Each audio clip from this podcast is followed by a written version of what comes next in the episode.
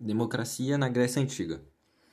A democracia ateniense foi um regime político criado e adotado em Atenas no período da Grécia Antiga. É, foi essencial para a organização política das cidades-estados grega, sendo o primeiro governo democrático da história. Democracia e cidadania em Rousseau.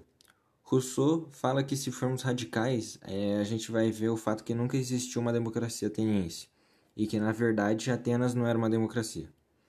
É, Rousseau ele, tinha, ele elaborou uma teoria da tripartição dos poderes, é, o executivo, legis, legislativo e judiciário, com a sua obra O Contrato Social.